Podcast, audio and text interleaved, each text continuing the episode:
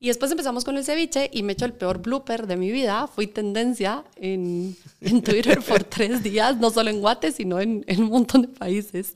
Porque cuando tú no estás en tu idioma natal, sino que estás hablando en otro idioma, yo pensé en español y lo dije en inglés, ¿sabes?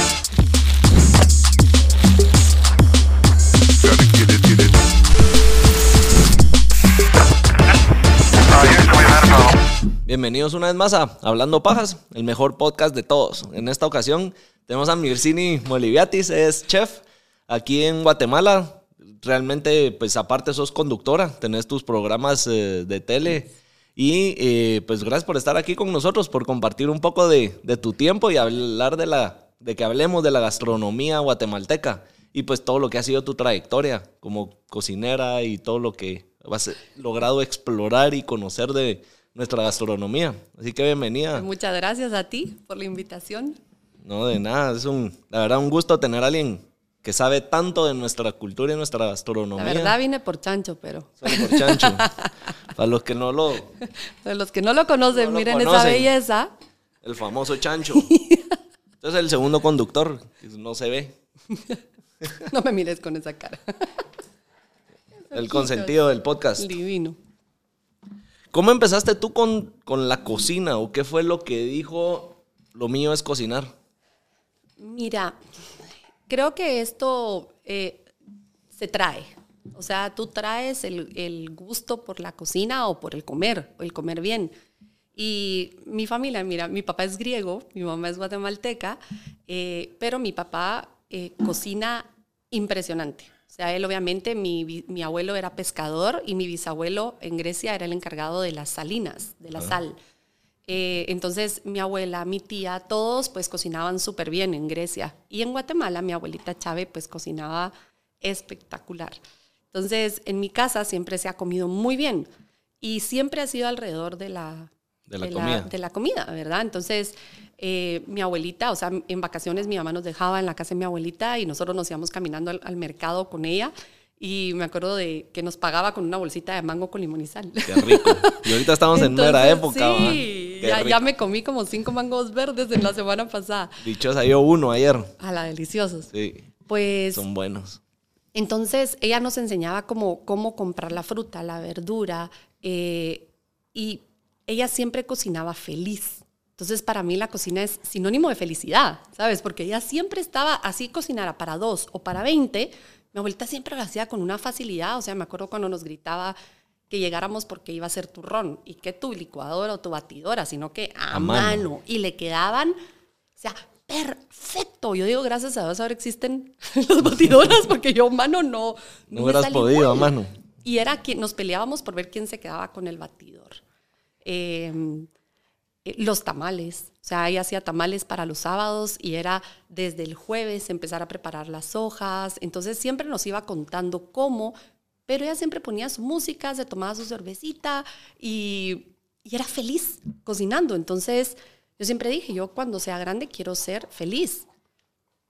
Entonces Y- ahí fue donde Pues- asociabas esa felicidad con la cocina. Pues fíjate que no, lo que pasa es que también, suponete, cuando yo me gradué del colegio, esa incertidumbre que yo me gradué de 17 años, te ponen esa presión de qué va a ser de tu vida. Escoge ahorita qué vas a estudiar por los próximos 5 o 6 años, si te, pues, si te va bien, 4 o 5, si no 6, dependiendo de la carrera.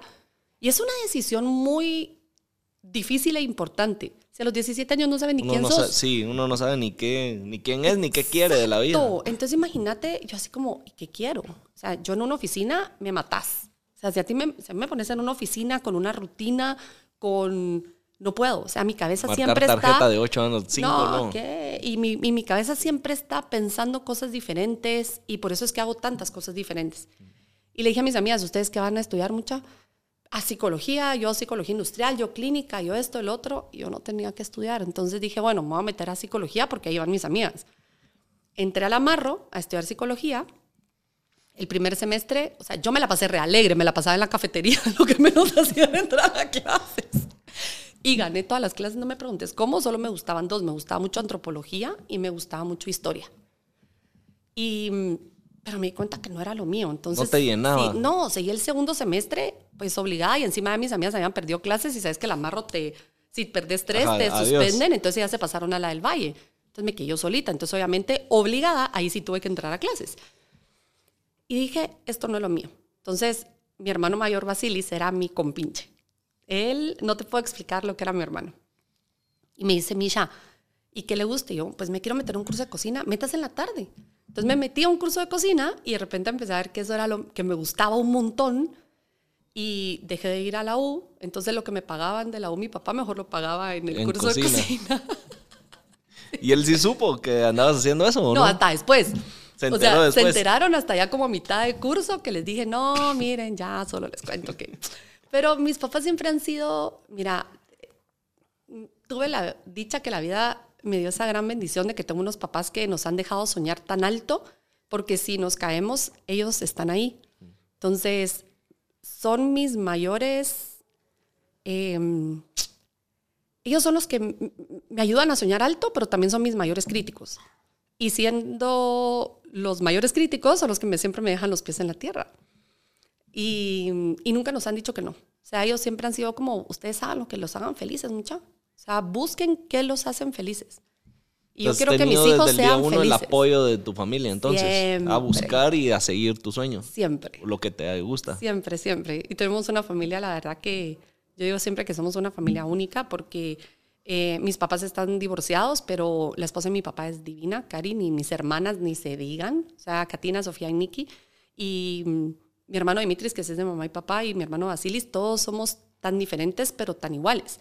O sea, mi hermana es piloto de helicóptero, eh, mi otra hermana vive en París, eh, trabaja en logística, la chiquita, bueno, chiquita no tan chiquita pues, pero la Nikki escribe libros, o sea, Dimitris es administrador, entonces todos somos tan diferentes, pero cuando nos conoces, al final de cuentas, todos somos tan iguales. Sí.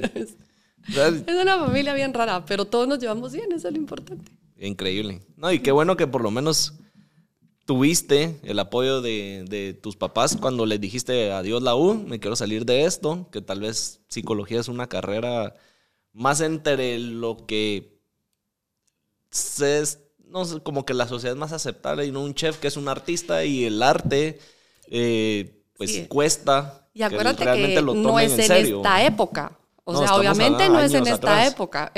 Cuando la gastronomía no estaba bien vista. O sea, tú veías en el supermercado las dependientas que estaban dando una degustación de algo vestidas con la chaqueta de chef. Y yo me acuerdo que a mí me dijeron, es que, ¿cómo vas a seguir cocina? Te vas a morir de hambre. Y yo, ¿cómo va a morir de hambre si vas a estar en la cocina? Y me decían, no, es un trabajo súper duro. Y yo lo veía en los restaurantes, porque mi papá puso un restaurante cuando el, el primero yo tenía 13 años. Entonces yo me bajaba del bus del colegio, literal, me bajaba del bus del colegio y en lugar de irme a hacer deberes, eh, cuando me tocaba estar con él, yo me iba a la cocina. Entonces aprender a filetear pescado, a limpiar camarones. eh, y él no era de los de, ah, no, venite acá. Ah, no, ¿quieres aprender en vacaciones? Ok. Lavando ollas, lavando sartenes, eh, limpiando. O sea, lo que realmente es una cocina. Sí, no la parte bonita. Sí, bueno, es que en una cocina, como te digo, te tiene que gustar mucho y te tiene que apasionar. y es bien cansado. Sí, es y no es un trabajo cansado. de un par de horas, ocho horas al día, sino los chefs sí están, creo que como unas 16, 20 horas. No Pues 20, mira, pero sí unas depende. 16, 18 horas. Depende porque ¿O no? ahora, suponete, yo en los restaurantes sí tengo tiempos de ocho horas, me gusta que, que hayan turnos y que se vayan, pero por ejemplo en el catering, tengo- yo también tengo un catering, en el catering no podemos tener ocho horas porque empiezas a preparar todo el evento y después te vas al evento, entonces sí son turnos súper largos. Eh, en la productora, cuando hacemos contenido culinario y tengo a mis chefs apoyando en toda la parte de atrás, igual, o sea, les digo aquí no vengan con... Con, Con, con- agenda, porque agenda no. porque no sabemos. O sea, una producción, tú lo sabes bien, no, no sabes cómo va a ir. Puede ir súper rápido o puede ir más despacio. Y suponte cuando yo, eh, bueno, después de estudiar acá, yo me fui para España. Estuve, pues, iba por 10 meses y me paré quedando casi cuatro años. Pero fuiste a estudiar. Fui a sacar una maestría a España. Estuve, eh, como te digo, mis papás nunca nos han dicho el no, ya lo tienen si no preguntan. Entonces yo dije, yo me quiero ir. Mi primer, mi primer intento fue Italia, pero dije, no sé italiano. Francia, no sé francés. Estados Unidos, híjole, se me va el presupuesto. Entonces así fui descartando hasta que dije, bueno, España. España. Y en ese entonces, como te digo, tan chavito uno, no tenía las herramientas de ahora. Yo realmente investigué y sabía que era buena escuela, pero no sabía a qué iba. Y llego a la escuela de Carlos Arguiñano, Ayala, a sacar un máster en gastronomía europea. Y me doy cuenta que Guatemala estaba 20 años atrasado en gastronomía, si no es que más. O sea, nosotros acá todavía no había un menú de degustación, no se hacía. Eh, ir a comer, la gente, pues, eh, restaurantes caros, por así decirlo, estaban dentro de un hotel, o había uno que otro, no habían restaurantes de tenedor, muchos. Eh, y realmente fue una experiencia cuando yo llegué, o sea, de ver así como, wow, esto es otra Otro cosa, mundo. Otro mundo. Y de ahí dije, bueno, o sea, si ya estoy acá, eh, fui a hablar con el director, le dije, yo quiero ir al mejor lugar a hacer prácticas. Entonces empiezo a trabajar con la hermana de Carlos, que es Eva Arguiñano, con una de las mejores reposteras clásicas que tiene España, el País Vasco, y luego me mandan a Arzac. Arzac es un restaurante de tres estrellas Michelin, catalogado como uno de los mejores del mundo.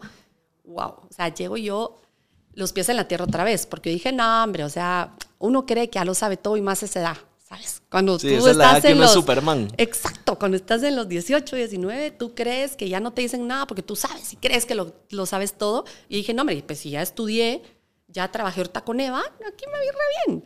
Y cuando entro, tenían un laboratorio dentro de la cocina, tenían, o sea, 40 cocineros y yo, eh, esto no, no lo había visto, ¿verdad?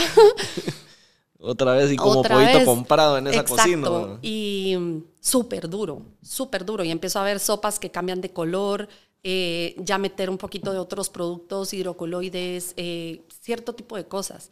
Y yo dije, no, no me puedo quedar con esto.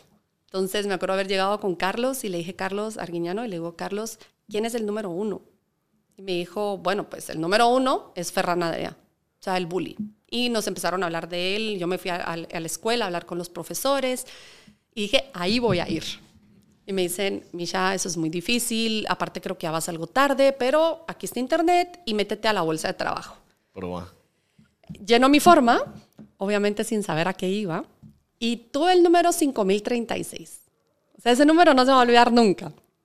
Imagínate, la aplicación 5036. Termino dos años y pico de estar allá y no me habían ¿Y contestado. pasaste los dos años estos? En el País Vasco, sí, estuve con Carlos y en Arzaki, después otra vez con Carlos. Eh, termino y pues me regreso a Guatemala porque no me contestaron. Y termino, me regreso y al entrar a Guate, a la semana me viene la carta de que me habían aceptado. Te Entonces, adelantaste con el yo, regreso. ay, pues papá, me tocó volver a ir. Entonces tenía que estar ahí la siguiente semana. Pues les di besos y abrazos porque tenía de no verlos Ajá. dos años. Y me regreso. Otra vez, yo, mira, o sea, uno, Otro mundo nuevo. sí, y uno cree que ya lo sabe todo. Ese es el problema tan grande de nosotros, que uno sabe, uno cree y dice, no, pues yo ya estudié, ya trabajé, ya estuve ahí. ¿Qué tan diferente va a ser? Totalmente diferente. Imagínate el mejor restaurante del mundo, literal, durante tantos años. Ferran Adrià, solo para que sepas, es como. Ay, ¿cómo te lo puedo poner? Él es como el. Ese es el mayor influente en la comida a nivel mundial. Hasta la fecha. Exacto, hasta la fecha. Es que Ferran fue un, un game changer. O sea, él fue, él cambió todo. Porque él empezó con lo de la cocina molecular, por así decirlo. Pero más que eso, él hizo que tuvieras la gastronomía desde otro punto de vista. O sea, ya la gastronomía, los grandes representantes de la cocina de hoy salieron de ahí. O sea, René Redzepian, eh, eh, Andoni Luis Aduris, eh, quien tú menciones estuvo. con Ferran. Así es. Y cuando yo llego, imagínate, éramos 50 cocineros para dar 55 comidas, nada más. y yo era la única mujer. ¿Cómo lograbas eso? El, eh, ¿No te sentías como que era una traba más el ser la única mujer? No, al principio fue, yo lloré los, todas las noches durante tres meses, porque tú entras y como te digo, es otro mundo. O sea, estás, si a mí me dices que la perfección no existe, yo te digo que no, es mentira. Si existe, yo la viví, yo la vi. Yo la viví y no me digas que no existen porque, Porque yo, la, yo la viví. vi. Y más que a aprender recetas, yo aprendí una filosofía y aprendí que todo en la vida, todo, quien sea, o sea, no importa si eres doctor, si eres ingeniero, si eres todo eh, profesional, tiene que tener una filosofía detrás de qué quieres ser tú y qué quieres transmitir tú.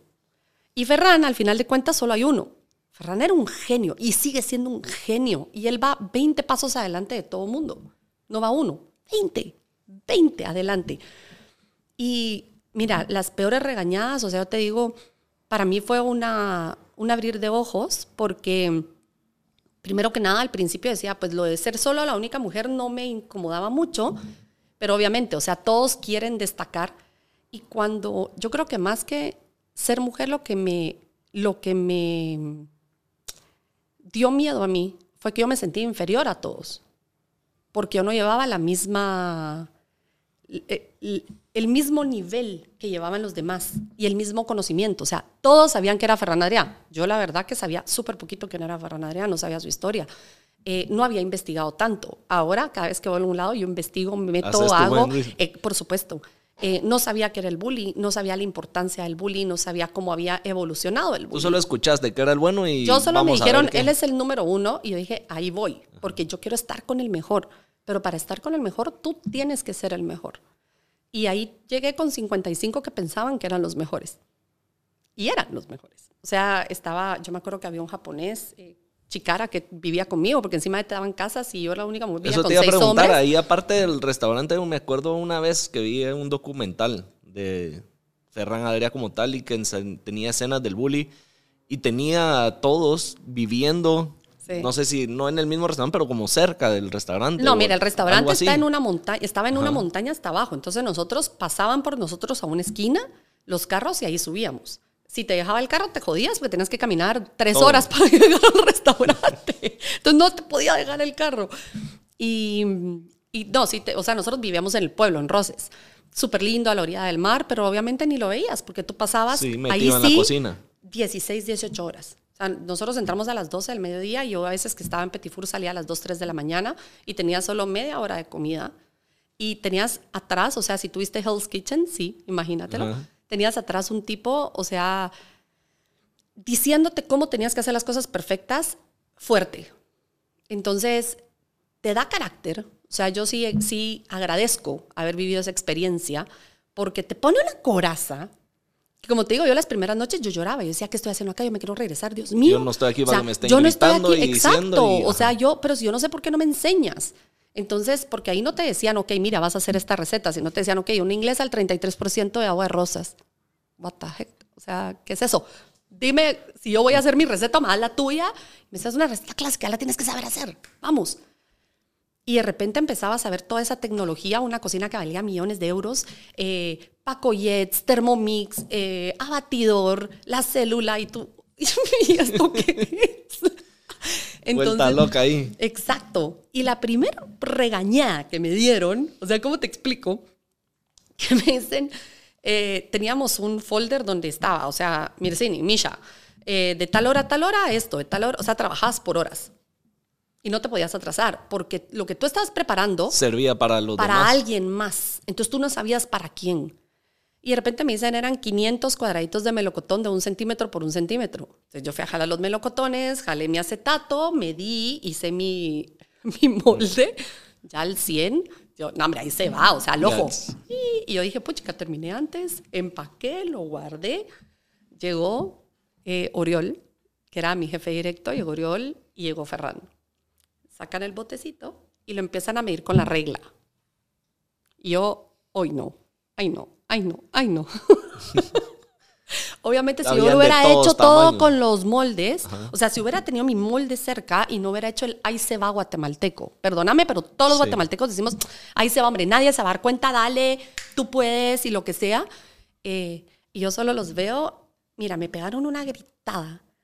Y me dijo Ferran, y no vas a llorar, porque aquí yo quiero cocineros y profesionales, no quiero nenas lloronas yo me le quedé y le dije, no, tienes razón. No, que tengo razón, tengo razón. Entonces, si tú no aprendes a que te doy una orden y tú la cumples, te regresas a tu Guatemala mañana. Cuando me dijo así, fue una de las lecciones de vida más grandes que yo me llevé porque cuando tú sales de tu país, tú te vuelves embajador de tu país. Y yo no quería que si algún día llegara alguien de Guatemala, pensaran que todos íbamos a hacer. En ese momentito yo fui mediocre porque no hice las cosas como me lo dijeron. Y después iban a pensar que los guatemaltecos somos así. Y tú, uno tiene la responsabilidad tan grande cuando sales de tu país, tú te vuelves embajador de tu país.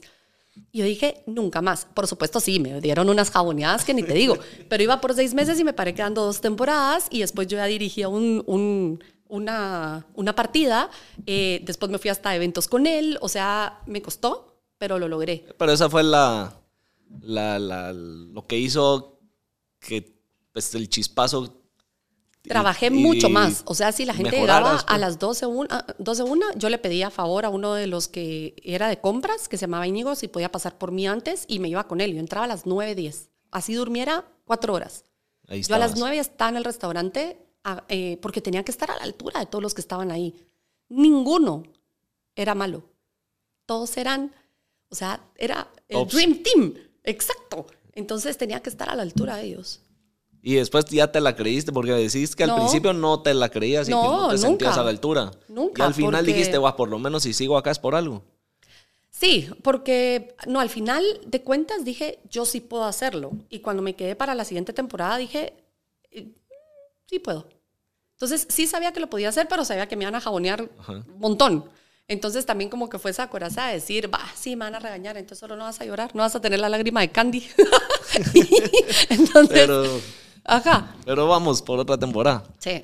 Ese restaurante abre, si no estoy mal, como seis meses del año y Ya no cierra está. seis. Bueno, Mira. o sea, sí, era antes, ¿verdad? Porque Sí, si no estoy cerró en mal, el 2010, pero Sí. Ferran, como te digo, es se un fue a. Perú, creo yo, a No, no, no. No, Ferran lo único que apoyó fue a Gastón Acurio, eh, que por eso ahora Perú es un referente, porque Gastón es un genio también y, y lograron posicionar a Perú como una de las marcas gastronómicas a nivel mundial. Y Perú ahora no solo es conocido por el Machu Picchu, sino que también por su Por comida. toda la comida. Y mucha gente va a, com- va a comer a Perú. Sí. O sea, mucha gente ya no, ya no va a ver el Machu Picchu, sino que va a comer a Perú. Sí, es muy buena. Es- a mí yo sí, sí, ¿no? soy, soy amante de la comida peruana, el ceviche sobre todo. Sí, no, ir a Perú es una delicia.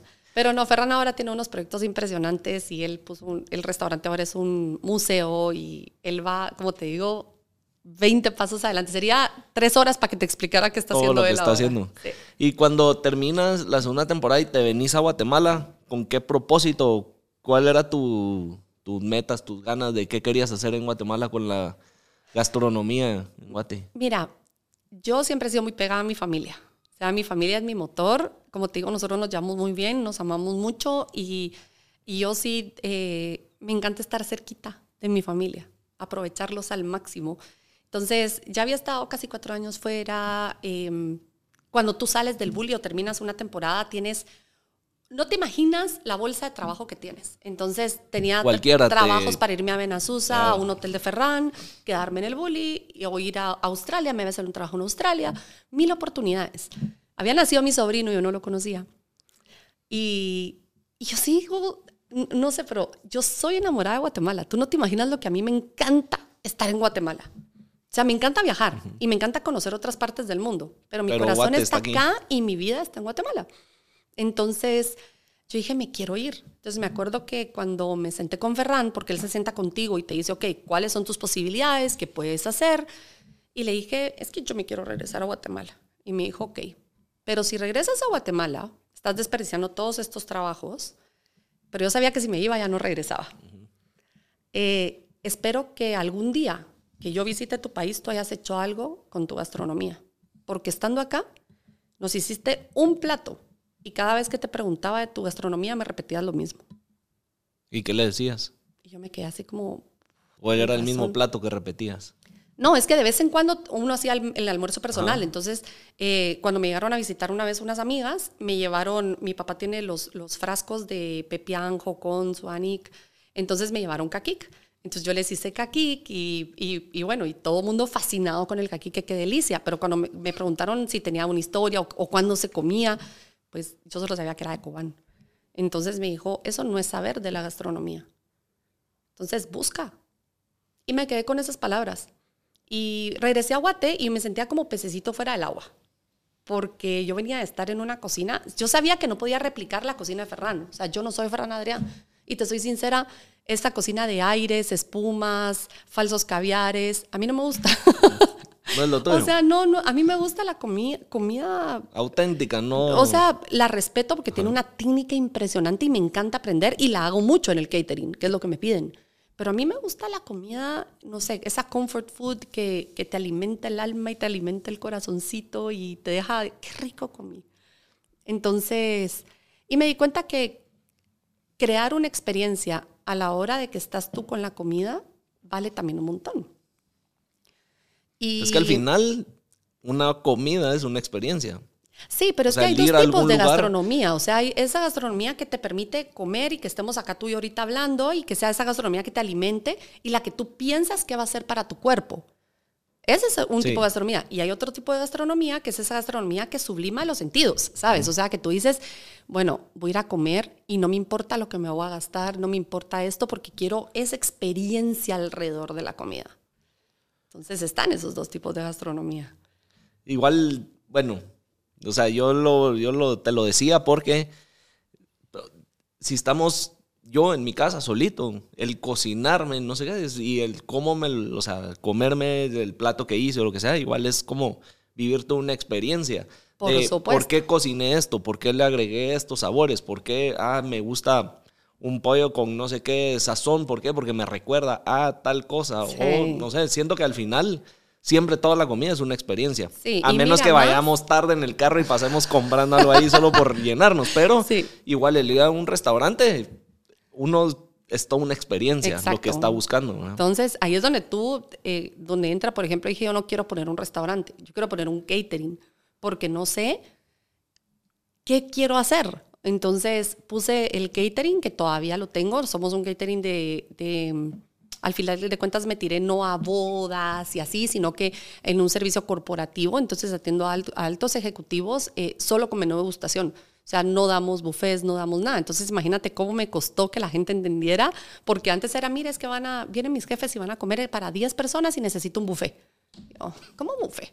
Entonces, que nos fueran entendiendo qué queríamos ir haciendo, eh, costó. Y me costó también, por ejemplo, que yo traía por eh, mi cabeza la ignorancia de lo que tienes en tu país.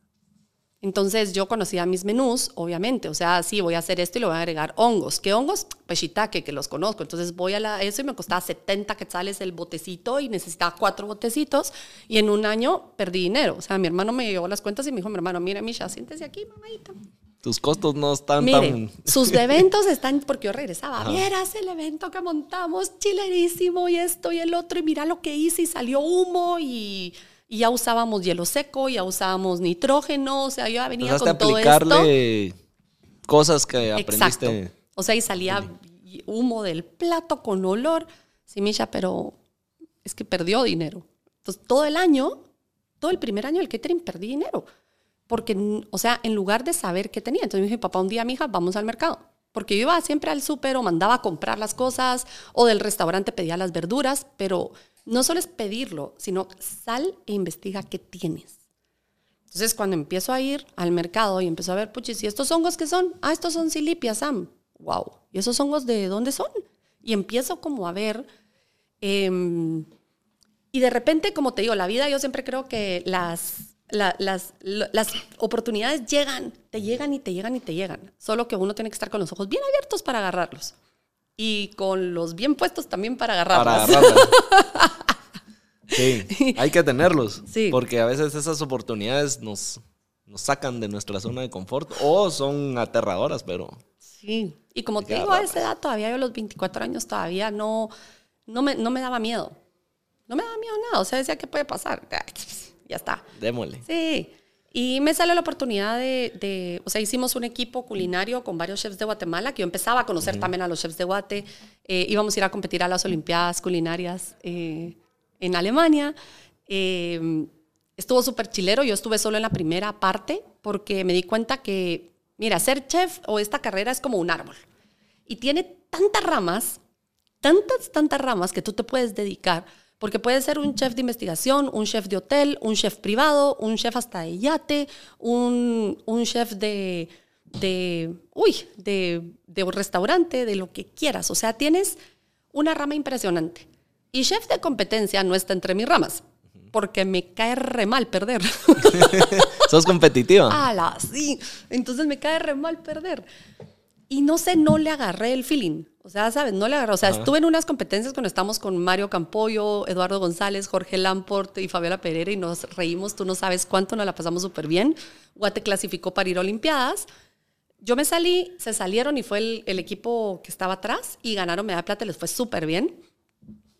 Pero a raíz de eso, eh, viene el primer programa de televisión. Entonces cuando me dijeron, mira, hagamos un programa de televisión eh, sobre la gastronomía guatemalteca. Y yo, ok, pero yo no bailo, yo no hago como esos programas de matutinos, a mí no me pongo a hacer eso porque eso es lo que no voy a hacer. Pero si me deja hacer yo y no me dice qué decir, sino preguntar, porque... Que salga natural. Lo que pasa es Oh. que uno tiene que saber cuando tú no, no sabes y tienes que tener la humildad de decir, yo no sé. Entonces empezamos con este programa con esa premisa, ¿no? o sea, nosotros somos una hoja en blanco. Entonces, por más que yo había estado con Ferran, pero yo no había estado aquí, donde está Doña María con el Sumanic. Entonces, todo lo que yo había aprendido se quedó ahí. Yo aquí No te iba servía para- de nada, en blanco, cero. Cero. Y teniendo la cámara encima, aparte. Sí, Eso pero no te mira- ponía nerviosa al principio. No, porque no, no, nunca hablábamos a cámara. O sea, éramos Eduardo y yo recorriendo Guatemala y siempre lo importante era la cocina y la señora que iba a estar ahí. El platillo que queríamos comunicar y nuestra, nuestro aprendizaje. Entonces fueron cuatro años y medio súper chileros. Ese programa es el sabor de mi el tierra. sabor de mi tierra. Y Eh, lo que hacían, para los que no lo han visto, es ir por Guatemala Sí. enseñando Fuimos el primer programa de televisión que documentó la gastronomía guatemalteca y desde que salió, o sea, el primer episodio fue Zacapa. Y nosotros no teníamos ni nombre. O sea, me acuerdo que fuimos- íbamos en el carro y iba Ana Carlos, que era la directora, que genia, genia. Mis respetos para Ana y todo lo que ella sabe. Yo aprendí muchísimo de ella.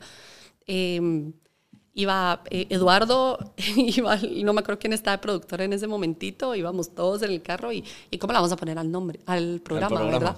Y Eduardo, bueno, entre peloteando, al final Eduardo dijo, pues el sabor de mi tierra y así se quedó. Y fue un- una de las mejores universidades que he tenido en mi vida.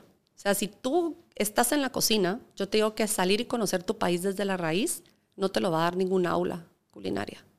Ningún restaurante, ni el mejor restaurante del mundo, te vas a dar el aprendizaje que te da y salir El- la gastronomía desde la raíz.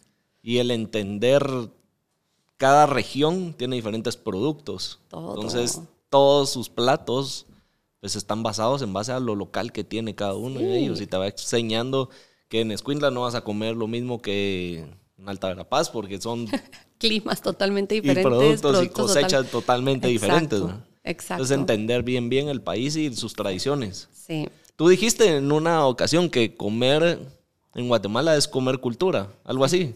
Sí, cada ¿A vez que te tú comes referías? Guatemala, te estás comiendo un pedazo de cultura en cada bocado. O sea, Guatemala tiene eso que es una receta llena de sabor, es una receta llena de historia, es una receta llena de cultura. Entonces, eh, yo creo que si conociéramos más de qué tenemos en Guatemala, estaríamos más orgullosos del país que tenemos. Entonces, y mira, cada vez que lo digo a mí, en Twitter me han puesto así como, ay, esta que, como ya, ya mucho, suena muy como... Repetitivo, o-. No, o sea, como muy, eh, muy, muy bonito en el sentido de que, que- que para que la gente conozca Guatemala, pero es que cuando tú lo vives, entonces lo puedes decir. Entonces yo lo digo con esa certeza porque llevo 12 años en esto. Entonces, y cada vez encuentro más cosas y cada vez encuentro más sorpresas y cada vez encuentro más sabores, más recetas y más historia. ¿Y ha habido algo que te topas en algún lado que decís, "Ah, eso sí no me atrevo a probar? No, lo he probado, pero no me ha Pero, gustado. o algo que ves y decís, "Ah, esto sí ya se está saliendo de... Sí, pero igual lo pruebo. Me pasó cuando vino Andrew Zimmern. Mire, cuando, cuando vino Andrew Zimmern me tocó ser la host con él. Eh, ahora pues estamos trabajando con él en un montón de otros proyectos, pero con Andrew fue, hicimos una relación de trabajo muy linda y él es una persona que admiro mucho. Pero cuando vino, yo la verdad empecé también a, a buscar, su- no había visto su programa mucho y empecé a buscar su programa y era Bizarre Foods. Entonces, muchos de los comentarios que tuve en, en las redes fue, ¿por qué le dio eso? Y yo, a ver, el programa de él se llama Bizarre Foods. Entonces, yo no puedo cambiar un formato que ya traen, Ya, ajá. sino que, que fue, ok, ¿qué podemos montarles? Porque ellos me dijeron, mire, no, no tenemos idea de Guatemala. O tú, dinos qué hacemos. Entonces, me acuerdo que dije, bueno, pero él se lo va a comer, no yo. Yo solo voy a estar ahí busqué viéndolo. lo más raro que podía encontrar y fuimos a, a donde Cristian, que tiene una historia súper linda. Cristian es un, un padre de familia que tenía, trabajaba en farmacias. eh, luego se queda sin trabajo, teniendo tres hijas, una esposa que mantener enferma. Y él agarra su bicicleta y empieza a hacer ceviches porque la mamá cocinaba súper rico y empieza a vender ceviches. Pero en la finca donde trabajaba su mamá, se tomaban el ojo del toro o de la vaca en, en jugo de naranja o en jugo de tomate y decían que era para, para ver mejor. Y después él hace un ceviche de criadillas y de sesos. Yo dije, pues qué chilero, eso voy a ver la que Andrew pruebe. Y cuando llegamos era la primera toma. Entonces cuando yo veo que saca el ojo con las pestañas más dobladas que las mías, yo veo que lo parte y cae eso como ligoso en el vaso con un como Bloody Mary, por así decirlo, y hace dos. Y yo, oh my God. Me tocó. Hoy sí no me puedo zafar de esta. Y yo tengo que yo no puedo, yo no, me cuesta mucho como mentir o, o decir, o, o, tengo una expresión que, que lo que es, es, o sea, no. Si te tratabas de zafar, te cachaban. Sí, entonces, y tenían cuatro cámaras, imagínate televisión internacional, cuatro cámaras, Andrew Zimmer a la par, que Andrew es Andrew, y, y, me dice, ok, kiddo, cheers. Y dije, oh my God. Y me trago, el, por supuesto no lo mastiqué, me lo traje, pero era como una ostra y sabía como apio. Ok. Entonces no me desagradó. Entonces yo, ah, no, no. El sabor del jugo le.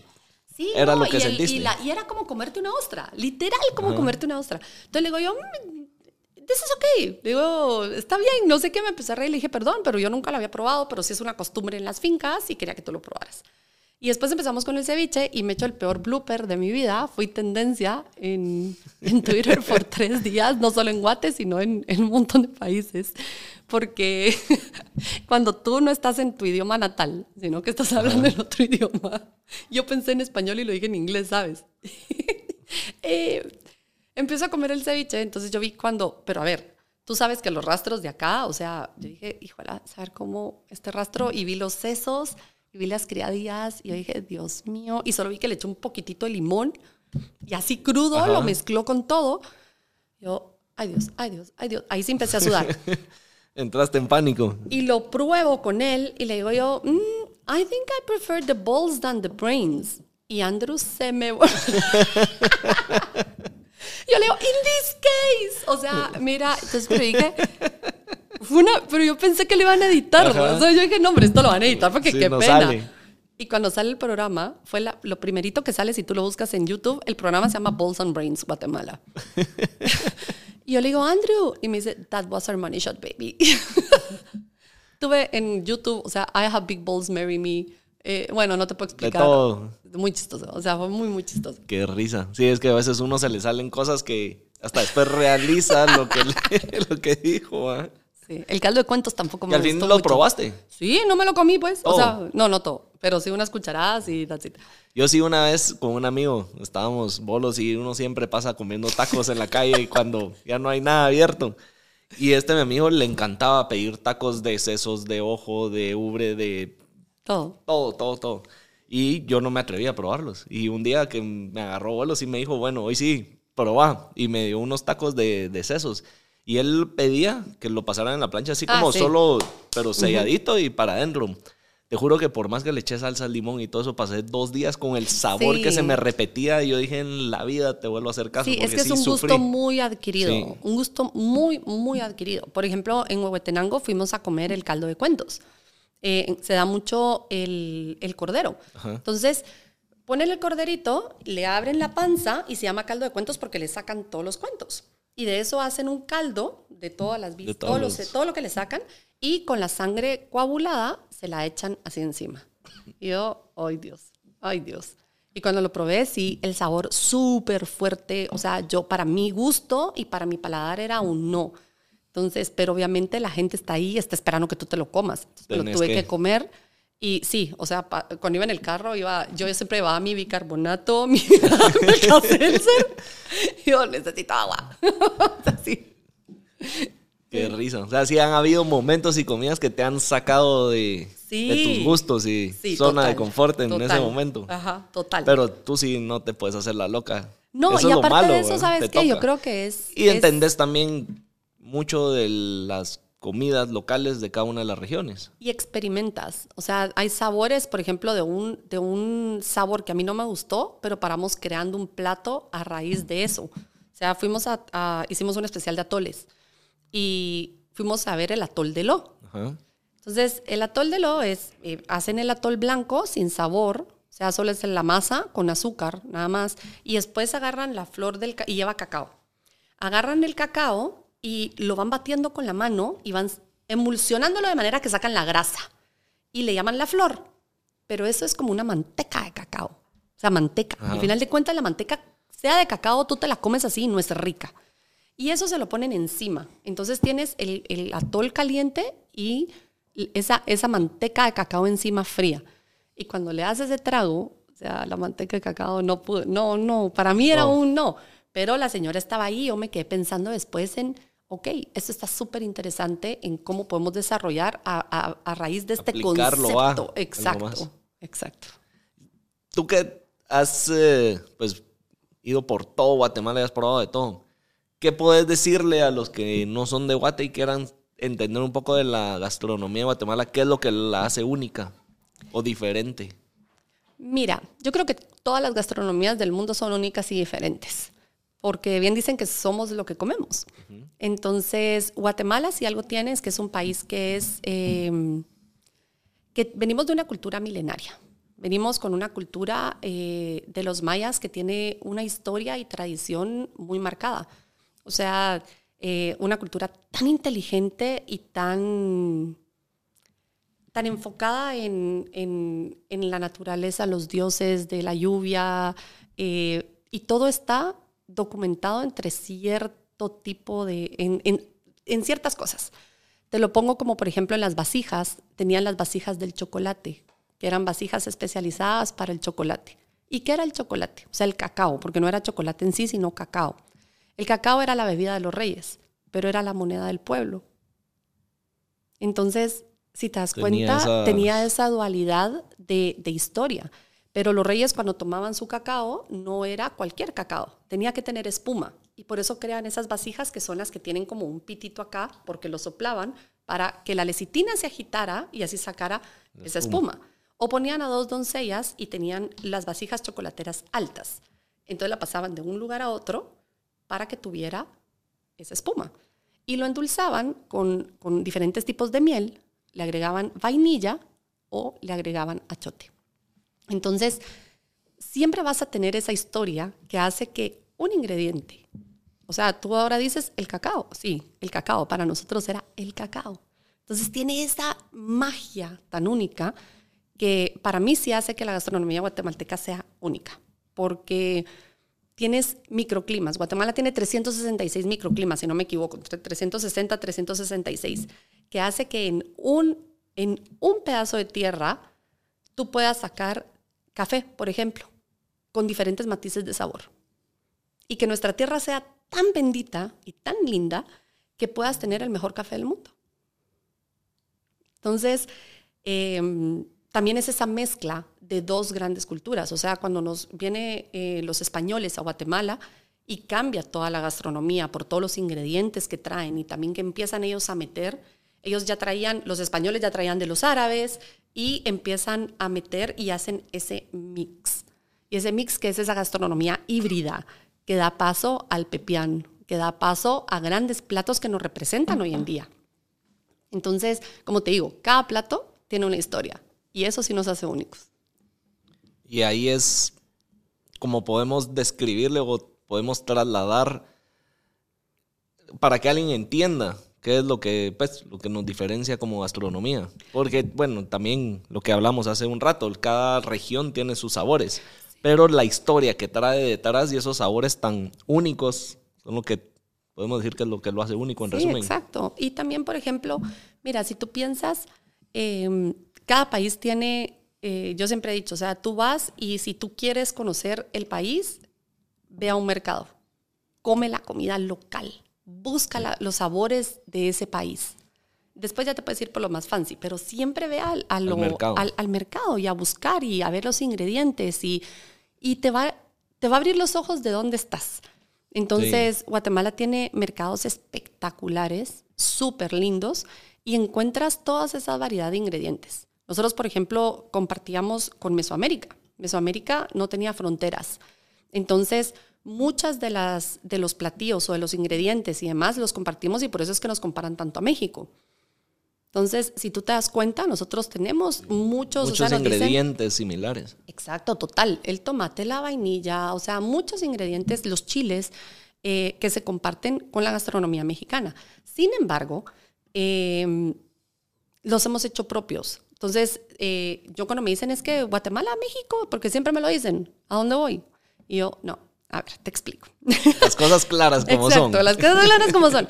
Pero sí compartimos mucha historia y compartimos muchos ingredientes. Sí.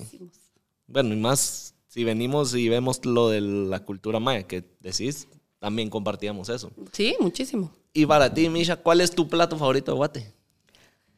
Ay, es que me gustan muchos, pero el subaní, que es un, para mí es un plato top. O sea, subaní, que significa tamal rojo picante, eh, suban, tamal ic rojo picante, de San Martín Gilotepeque.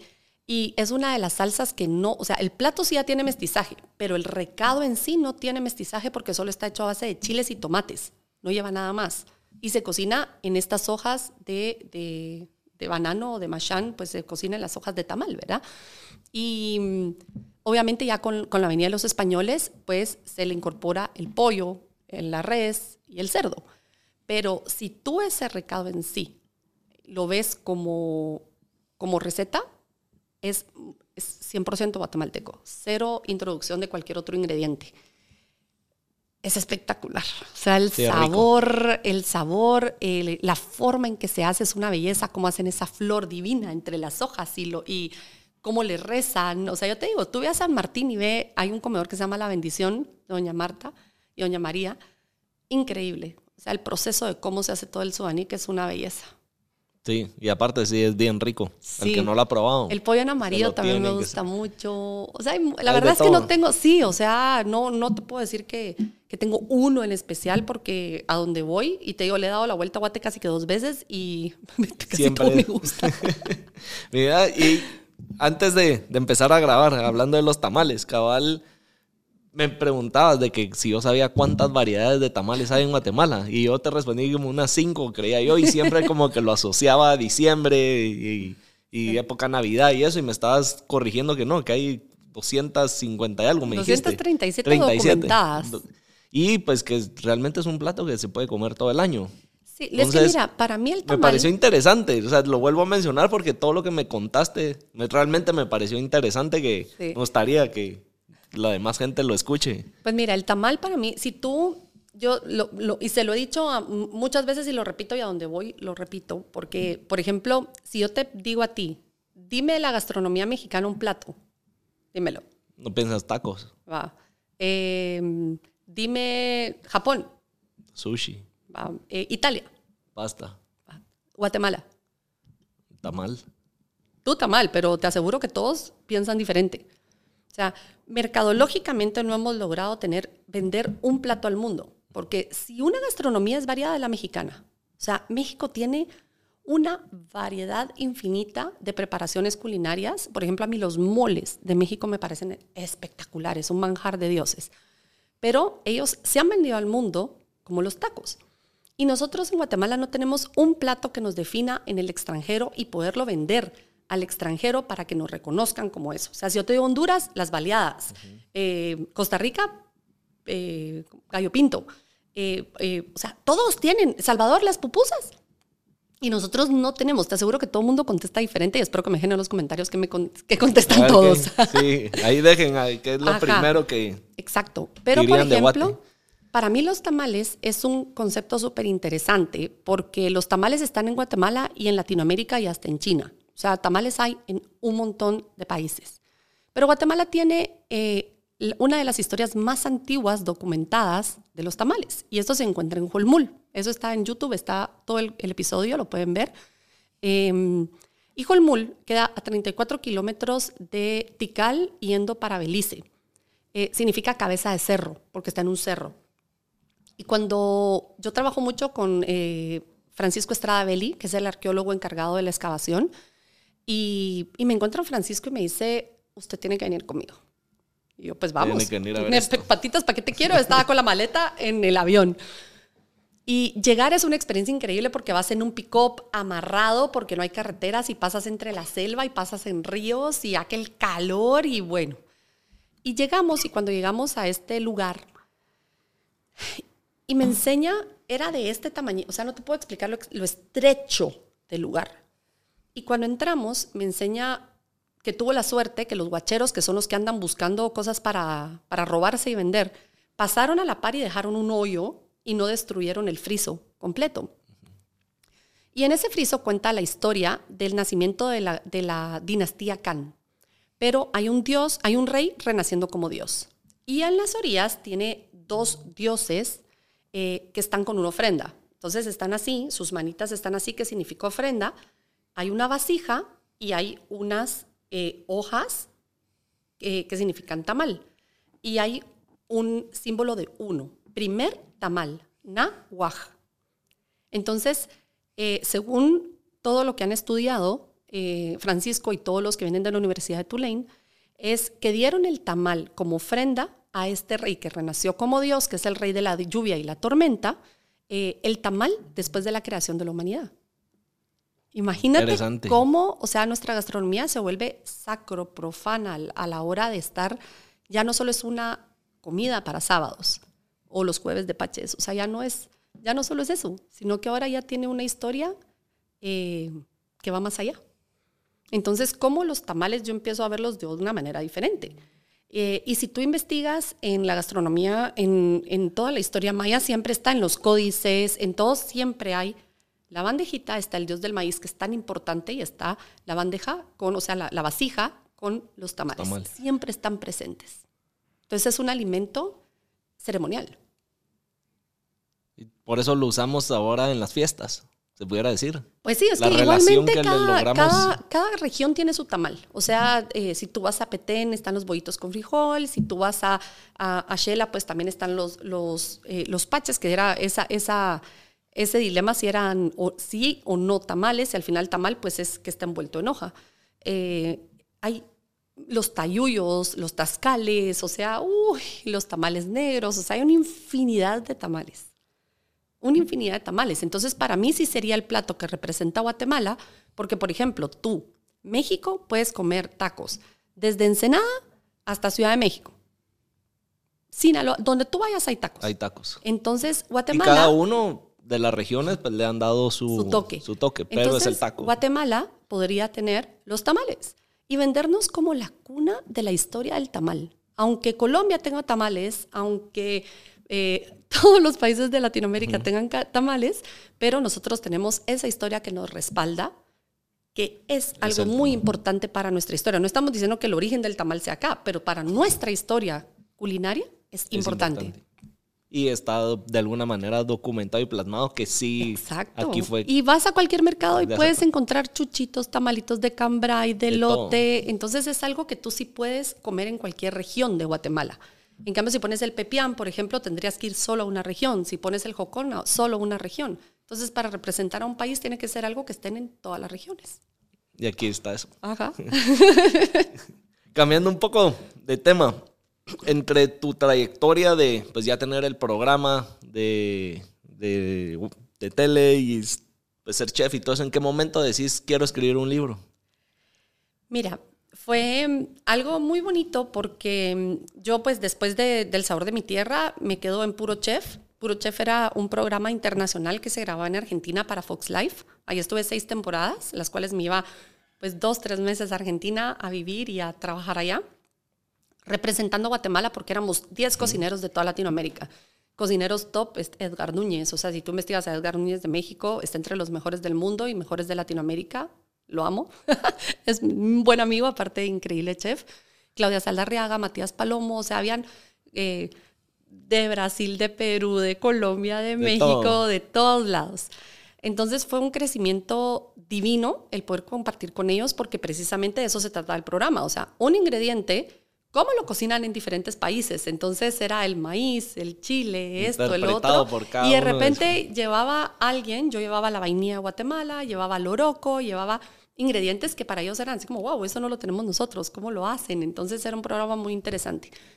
Y luego regreso, eh, en, mi, en, bueno, todavía estaba en Puro Chef, perdón, eh, terminó, ya había terminado El Sabor de mi Tierra y quería hacer un programa donde no solo yo me quedara con esa experiencia, Entonces hago un, reality show que se llama Desafío Culinario, en donde escogemos a 14 chavos y chavas que quieran hacer de la cocina su vida y que sus posibilidades, pues obviamente no tengan las posibilidades para, mm, para tener una, una beca de estudios fuera. Entonces el ganador se iba a San Paul del Mar en Barcelona con beca pagada completamente y todos los demás salían con beca de estudios en Guatemala. Entonces tuvimos el apoyo de varias, eh, varias escuelas, eh, tres escuelas que nos dieron las becas para todos. Entonces tuvimos ilustradores de zapatos eh, que querían ser cocineros y ahora son chefs. Eh, Fue el boleto para salir adelante. Sí, o sea, gente que vino de Petén, de Chimaltenango, de todas partes de Guatemala. Las audiciones eran una locura, una experiencia impresionante. Pero la primera media hora era precisamente viajar por Guatemala, porque muchos de ellos no conocían. Entonces íbamos a buscar la gastronomía, perdón, desde la raíz. Y cuando tú vives todo esto, siempre quedan historias que no puedes contar, porque la televisión es, era una hora y tienes el tiempo medido y tú vas a una historia. Pero todo lo que pasa detrás de cámaras a veces es una belleza impresionante de información y conocimiento. Entonces yo quería escribir el libro para hacer un honor a todas estas personas que me abrieron las puertas de sus casas, de sus cocinas y de sus historias. Y como te digo, a mí mis ojos no ven la gastronomía de Guatemala igual por todo lo que me ha tocado vivir, experimentar, eh, saborear y conocer, yo lo veo totalmente diferente a, tal vez lo que lo ven muchas personas. Entonces, por eso se llama Viviendo la Receta, porque era mi forma de vivir Guatemala. Y no quería un libro que fuera de recetas guatemaltecas, porque precisamente no quería que vinieran a decir, ay, se está robando la, porque ya me pasó, se está robando las recetas de los señores que los dejaron entrar. No, es contar su historia y después yo hago recetas inspiradas en esos ingredientes o en, en, esos platos. O sea, hablamos de la vainilla. La vainilla mucha gente no sabe que es mesoamericana y sobre todo guatemalteca. Su nombre científico, vainilla planifolia guatemalensis. Más claro que el agua. o sea, Ahí está, plasmado. o sea, es un sabor que Guatemala le dio al mundo. O sea, que Mesoamérica le dio al mundo. No hay país que no utilice la vainilla. No hay pastelería en el mundo que no, tenga. vainilla. Exacto. Entonces, eh, hicimos el, el el capítulo de la vainilla, el capítulo de la sal. La sal negra es algo en Guatemala espectacular. A pesar de que hay sal negra en Hawái, hay, sal negra en diferentes lados. Pues se conoce muy poco. Sí, pero la sal negra de Zacapula sale de río, no sale de mina, de río. O sea, río no es agua salada. Entonces, y don Maximiliano es una de las pocas personas que sigue haciendo este proceso. Y cuando tú vas y vives este proceso de la sal con don Maximiliano, wow. O sea, yo salí que era el cadejo, los ojos rojos, te lo juro, de la leña, y ver cómo, cómo pican la piedra, cómo van sacando eso, cómo la ciernen en los cajetes, cómo la cocinan, en, porque es una sal que se cocina en el corazón de fuego, y cómo salen esas pelotas de sal negra. Wow. O sea, espectacular. Entonces hicimos el capítulo de la sal, hicimos el capítulo de Semana Santa también, los altares de la comida, eh, lo que significa la religión en nuestro país con la cocina y que se come en Semana Santa. Eh, hicimos muchos, o sea, la verdad fueron nueve capítulos en donde, yo te digo, yo no soy escritora, pero sí lo escribí yo, que eso es para mí, creo que son uno de mis mayores logros. Escribir. Y, y, quería que fuera una lectura súper fácil, que no fuera más de tres, eh, cuatro páginas por capítulo, con mucha fotografía hermosa que tenemos de nuestro viaje por Guatemala y darle esa voz a la gente que me enseñó tanto. Era como un agradecimiento hacia ellos. La manera de, aparte del programa de tele, una como segunda herramienta para hacerlos escuchar. Sí, nos fuimos a competir a China, en donde ganamos el premio a uno de los mejores libros culinarios del mundo. Y fue una experiencia impresionante estar compitiendo entre 6.700 libros. Ah, qué increíble. sí. O sea, que se lo recomiendo a todos los que pues, no hayan tenido la oportunidad mira, ahorita solo estamos eh, digital porque se acaba de terminar la edición impresa y creo que ahorita viene la nueva y ya estoy escribiendo el segundo, pero este sí me ha costado un poquito más de... De tiempo. Sí. Y va a ser inspirado también en... Eh, es diferente. la voz de alguien sí, es con diferente. que te relacionado. Es diferente, o sea, el concepto del libro este nuevo está muy bonito, pero es, es bien diferente. Es, es, también muy personal, porque yo ahí en este libro te hablo de cosas muy personales, eh, pero este todavía viene más personal en la relación con la comida y en este viaje por el mundo. Que no solo Guatemala, sino por Sino ya fuera de. Con todo lo de tu cocina y pues lo que has hecho, ¿a dónde quisieras llegar? ¿O qué metas tenés? Mira, cuando yo veo para atrás y veo todo lo que he hecho, está difícil. ¿Sentís que ya el Sí, mira, hemos, hecho, hemos hecho cosas tan locas como gastrosensorial, por ejemplo, donde trabajamos con los Simpson, eh, con los creadores de los Simpson. Hicimos un time lapse de la gastronomía, no time lapse, sino una línea de tiempo en la, de la gastronomía guatemalteca y lo pusimos en 200 metros de pantalla LED, en donde la música fue creada precisamente para contar esta eso. historia y tuvimos una cena donde traje a los cinco mejores chefs de Latinoamérica a cocinar con los ingredientes guatemaltecos. Y eso ha sido lo más difícil creo que he hecho hasta el momento. Eh, ya he sido chef de artistas, ya he sido chef de, de- de muchas cosas. Entonces, eh, creo que la pandemia sí me sirvió a mí mucho para parar, porque no paraba. O sea, de avión cada semana, eh, dos semanas fuera, una acá, tres días acá, De arriba entonces, abajo te la pasabas. Sí, Eh, muchos proyectos y muy poco tiempo personal. Entonces, eh, creo que eso también es bien importante para que tú pares y veas hacia dónde quieres ir. Entonces, ya, ya estuvo como toda esta época en que hiciste tantas cosas. Eh, y ahorita me he centrado en, primero en estar saludable, porque creo que eso es lo que todo mundo... Queremos. Todavía no me ha dado COVID. no. Vas invicta. Voy invicta. Tú estás como los memes esos que Sí, han estado saliendo voy de que andas esquivando después de dos Sí. años del COVID. Eh, y lo más importante se volvió eh, mi gente, o sea, la gente que trabaja conmigo, porque no queríamos despedir a nadie y no despedimos a nadie. Entonces eso se volvió mi prioridad en estos dos años. Cómo generar para mantener todos estos trabajos, porque ya son nueve restaurantes, un catering, una productora. ¿Cómo generamos? Para mantener Para- a toda nuestra familia, que el restaurante tiene 27 años. Entonces, ¿cómo generamos para mantener a toda nuestra familia? Y entonces estos dos años fue eso, fue esa preocupación y creo que todo cambió.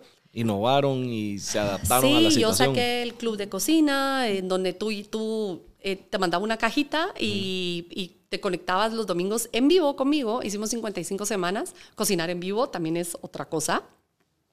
Sí. Es muy divertido, la verdad es muy chistoso, pero es ese contacto con la gente porque te escriben y entonces están en el live y de repente me decían, llevamos 54 mil personas conectadas. Y yo, no me digan, esa presión no la quiero saber. Y todos cocinando al mismo Eh, tiempo. No, no cocinaban todos. O sea, la gente que compraba su cajita y los demás, pues solo veían. Entonces, pero mm, fue como también ese aprendizaje en las redes sociales, porque las redes sociales cambiaron. A, a raíz de la pandemia, las redes sociales Sí. cambiaron impresionantemente. Entonces, también, cómo puedes llegar a crecer y cómo puedes, al final de cuentas, 12 años en la vida pública, cómo lo puedes llegar a aburrir. Porque sí, Pues, es cierto. Había que adaptarse, innovar y, ¿Cómo lo y volver a ser rele pues seguir siendo relevante y no Exacto. Como también, por ejemplo, las marcas entendieran que hay influencers, yo no soy influencer, no me, no me, no pien- no me pienso en influencer. Y yo mis marcas y mis redes las uso muy limpias y, y solo con las marcas que quiero trabajar. Eh, entonces fue como una reinvención y fue un, ok, ¿qué hacemos a partir de ahora? Entonces, ¿cómo podemos crecer como profesionales en este? Y ahorita, como te digo, estamos eh, con unos programas internacionales que vienen ya, ya prontito. Eh, en Guatemala estamos manejando varias cosas. Eh, obviamente por la pandemia no hemos podido volver a regresar a hacer los programas en Guate, pero esperemos que que Pronto. porque me hace mucha falta. Sí, te gusta estar produciendo. Sí, me gusta mucho estar, no porque produzco, mira, con la productora tenemos muchas cosas, pero me gusta ese contacto con la gente. Tú no sabes lo que yo aprendo y el agradecimiento tan grande que tengo a esos maestros que yo les llamo los verdaderos guardianes de la gastronomía. Y al final son los que la han ha veni- venido acarreando por generaciones, ¿o no? Sí, Y sí, y, o sea, y me hace sentirme tan orgullosa de Guatemala. Es que mira, siempre alegamos, yo soy de las primeras que a veces despotrico por todo lo que está pasando y a veces me caen mal los malos dirigentes o me caen mal las situaciones que está pasando, porque yo veo un país tan noble y veo un país tan bonito. O sea, a mí me ha tocado la parte linda de Guatemala. Entonces, cuando veo las cosas que no me gustan, a veces me enojo y a veces eh, en Twitter ahí despotrico un poquito. y ha sido Ahí tendencia varias veces por, esas, por, por esos desahogos. Pero creo que estamos en el momento en el que tenemos que dejar las diferencias al lado y tenemos que pensar en, en cómo vamos a hacer un mejor país, porque me, me, aflige. O sea, estamos trabajando ahorita en una fundación porque me aflige el nivel de desnutrición que hay en nuestro país, teniendo un país que da tanta comida, tantos ingredientes y que tengamos los índices de desnutrición tan altos que tenemos. Entonces, si somos indiferentes y nos hacemos de la vista gorda, y no, eso no es mi problema, eso es para alguien más. Alguien Tú sabes que el, de los episodios, creo que es el que sale antes de este.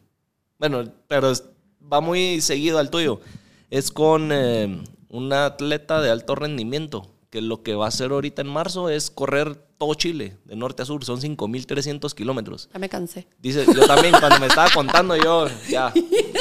Pero lo va a hacer por la desnutrición en Guatemala. O sea, va a ser un llamado a concientizar a la desnutrición porque dice que es el país número uno en Latinoamérica en desnutrición. Y lo va a hacer, dice que se quiere tardar como 125, 130 días en correr los 5.300 kilómetros. Está interesante ese episodio, pero eh, al final es por hacer conciencia de la que podemos apoyar, dile que estamos a la orden. Es que eso es lo que te digo, la indiferencia es lo peor que podemos tener. O sea, si ya tenemos dirigentes malos, porque a mí no me da pena decirlo, y lo he dicho mil veces, em, y realmente tenemos un sistema que no está ayudando a que nuestro país salga adelante, nosotros tenemos que ver qué hacemos entonces para que nuestro país salga adelante. O sea, si nos volvemos indiferentes, eso es lo peor que podemos hacer. Sí, no podemos dejar que la el hacernos de la vista gorda, como dijiste, es lo peor. Porque al final el no aceptar o no creer el problema es ayudar y contribuir al mismo problema que tenemos. Sí, o sea, tenemos tantas cosas que, que, yo digo y generalmente cuando yo me agobio a veces cuando empiezo a ver y veo todo lo que pasa y digo y me da como impotencia en qué más podemos hacer. Y, y si algo tiene Guatemala es que cuando quiere se une. Guatemala cuando quiere es el país más bondadoso y es el país más luchador que yo he visto en mi vida. Y cuando los guatemaltecos queremos, nos unimos impresionantemente. Entonces, sí, este año estamos apuntando mucho también a seguir apoyando, porque como te digo, son muchas causas y yo estoy involucrada en muchísimas causas de fundaciones. Ay, mi chiquito. Saltó. Lo despertaron. Y pues en muchas causas y en muchas eh, fundaciones que, que, generalmente no salen en redes, pero que estamos apoyando. Y, y, lo único que digo es que todos podemos buscar un tempecito. Todo el tiempo que nosotros regalemos al voluntariado es, no saben la diferencia que pueden hacer. Tan grande. Un granito de arena al final sí. es, es, un grano que llena más el bote de ayuda. Y esa creo que es una de mis metas ahorita, es ver cómo podemos hacer un cambio significativo, o sea, que sí lo podamos ver, porque frustra no ver. sí, es frustrante ver que no hay cambios y que la gente no hace nada. Sí. Ok, pues igual, en lo, como tú dijiste con la, con la atleta esta, en lo que podamos ayudar como Sí, mira, las redes son muy, muy poderosas. las redes son muy poderosas y, y, todos tenemos una opinión.